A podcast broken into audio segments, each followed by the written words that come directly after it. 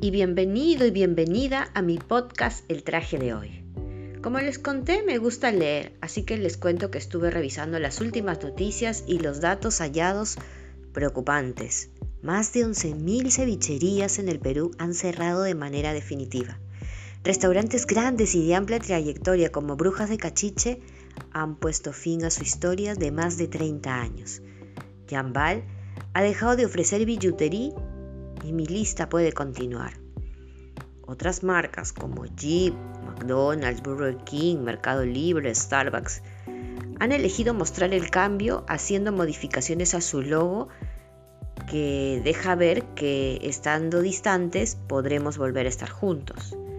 Pero yo me pregunto si serán estas las únicas alternativas para reconquistar al consumidor y si en realidad no se trata de reconquistarlo, sino de ver en quién se han convertido y a partir de ello mostrarle lo que tenemos para él.